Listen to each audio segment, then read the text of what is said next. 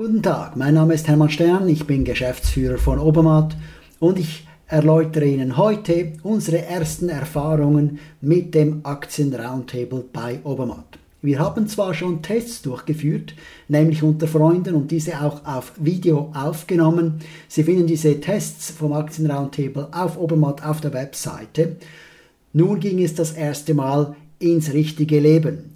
Wir wollten das in meinem Lieblingsrestaurant in Zürich machen, eins der Restaurants, die ich gerne zum Mittag aufsuche, wo es ausgezeichnetes libanesisches Metze gibt. Leider hat der Virus uns da einen gehörigen Strich durch die Rechnung gemacht. Jetzt sind wir online und wir führen das Ganze auf Google Meets durch. Das war das erste Mal der Fall am 25. März 2020 Dort haben sich rund ein Dutzend Menschen getroffen mit dem gemeinsamen Ziel, Erfahrungen auszutauschen zum Thema Investieren. Wir wollen also von den Leuten hören, welche Fragen sie haben und wir beantworten diese Fragen so, wie es uns für richtig erscheint. Darüber hinaus tauschen wir auch Meinungen aus, vor allem zum Thema Aktien. Der Unterschied zu den Clubs, wo getradet wird, ist, es geht um langfristige Anlagen bei uns, um grundsätzliche Überlegungen. Will man in dieser Branche dabei sein? Will man lieber in jener Branche investiert sein?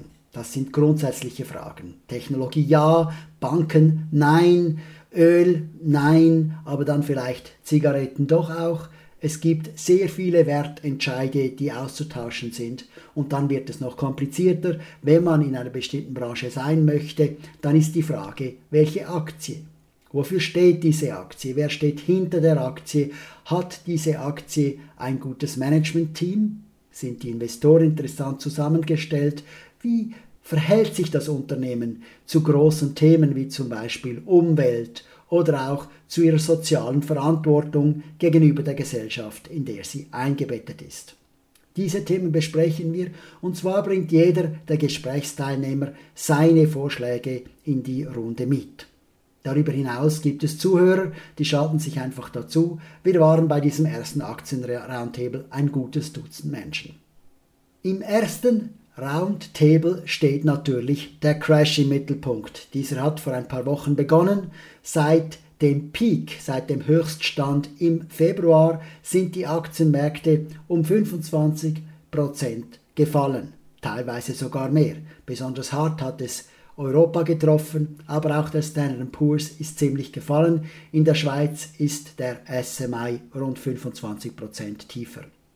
Grundsätzlich sind diese Verluste an der Börse nicht wirklich echte Verluste für die Menschheit. Das Einzige, was eigentlich passiert ist, dass das Geld, das Vermögen von den Menschen mit Aktien zu den Menschen geht, die in Zukunft Aktien kaufen möchten. Sie müssen nämlich nicht mehr so viel Geld in die Hand nehmen. Ein Börsencrash ist also auch etwas Gutes. Er gibt den Menschen, die neu in den Markt dazukommen, die Chance, auch mitmachen zu können. Das sind bei uns die Millennials. Für die Einführung bei diesem Aktien-Roundtable habe ich ein paar Grafiken gezeigt und ich erzähle Ihnen kurz, was auf diesen Grafiken steht. Als erstes haben wir untersucht, wie haben denn diese schlimmen Aktiencrashes früher ausgesehen. Da gab es der Crash von 2008, an den Sie sich sicher erinnern können, ausgelöst durch die Kreditkrise. Der Crash von 2001, ausgelöst durch den Dotcom-Bubble. Davor gab es den Crash von 1987.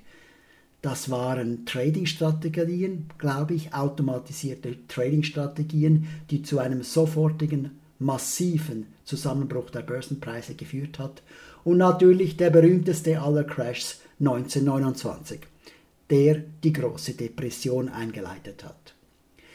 Wir haben Folgendes gemacht. Wir haben geschaut, wie die Aktienkurse nach diesen Crashes sich verhalten haben. Und der schlimmste Crash, das war 1929 mit der großen Depression, hat tatsächlich dazu geführt, dass die Aktienkurse von einem Standardwert von 100, nehmen wir mal an, auf bis zu 20 heruntergefallen sind. Also nach etwa drei Jahren ist 80 Prozent der Börsenbewertung eliminiert gewesen.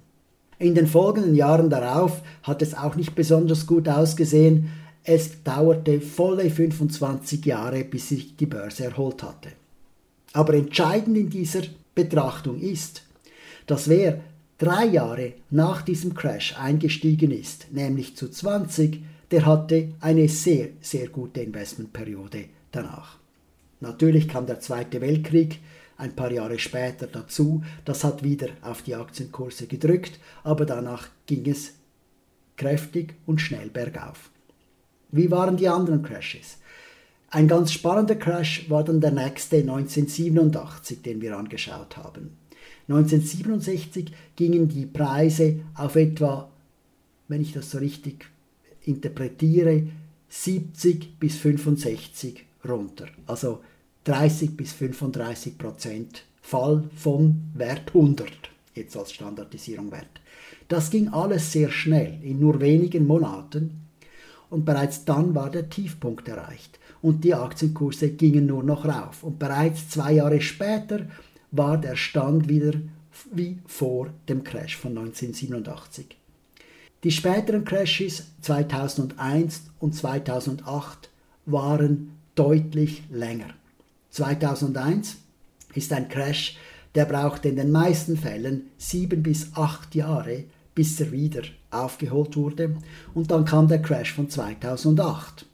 Und der 2008 Crash, der brauchte so lange, dass bis heute, zwölf Jahre später, noch immer das Niveau von vor dem Crash 2008 nicht erreicht worden ist. Aber auch hier ist es so, wenn man den Crash anschaut von 2001, der ging etwas länger als derjenige von 1987. Der ging etwa zwei Jahre, Größenordnungs eins bis zwei Jahre, bis der wirkliche Tiefpunkt erreicht worden ist. Wenn man dann aber eingestiegen ist, nach eins bis zwei Jahren, hat man ganz schön gut verdient. Der Crash von 2001, mit Abstand der stärkste Crash, da kam auch World Trade Center Collapse dazu und eine, einige Jahre die wirklich schwierig waren nach diesem Ereignis. Dieser Crash 2001, der hat am längsten gedauert.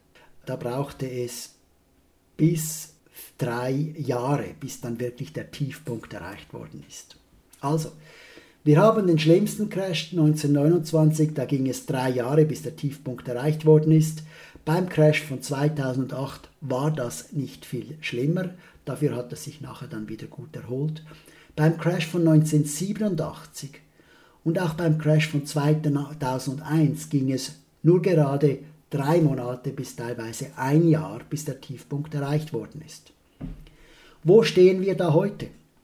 Heute sind die Aktienmärkte zwischen 22, 23 und rund 38 Prozent, würde ich jetzt sagen, gefallen im Schnitt. Also wir sind in einer Spannbreite von 20 bis 40 Prozent Korrektur bereits heute, zwei Wochen nach dem Start des Crashes. Und das ist eine sehr, sehr schnelle Entwicklung. Die Aktienkurse sind also dieses Jahr in diesem Crash enorm schnell gefallen. Das deutet auch darauf hin, dass es unter Umständen schnell wieder raufgehen könnte. Und das ist tatsächlich am Tag vor dem Aktienroundtable auch passiert. Wir müssen uns also überlegen, was machen wir mit dieser Information? Kaufen wir jetzt sofort oder warten wir ein Jahr, warten wir zwei Jahre oder vielleicht sogar drei Jahre, wie das 2008 notwendig war? Und da habe ich eine ganz einfache Antwort. Langsam einsteigen. Wenn man jetzt Geld auf der Seite hat, teilt man dieses Geld in vielleicht fünf Teile, vielleicht zehn Teile und investiert einmal pro Monat oder vielleicht auch nur einmal pro Quartal, um diese günstigen Aktienpreise mitzunehmen. Am Roundtable haben wir dann noch eine Reihe von interessanten Aktien diskutiert. Das ist am besten, wenn man da gleich live zuhört. Und falls Sie das verpasst haben, gibt es eine Möglichkeit, wieder mitzumachen. Wir werden den nächsten Aktien Roundtable am 15. April 2020, also in drei Wochen, durchführen. Vielleicht sind Sie dann dabei, es würde mich sehr freuen. Bis bald.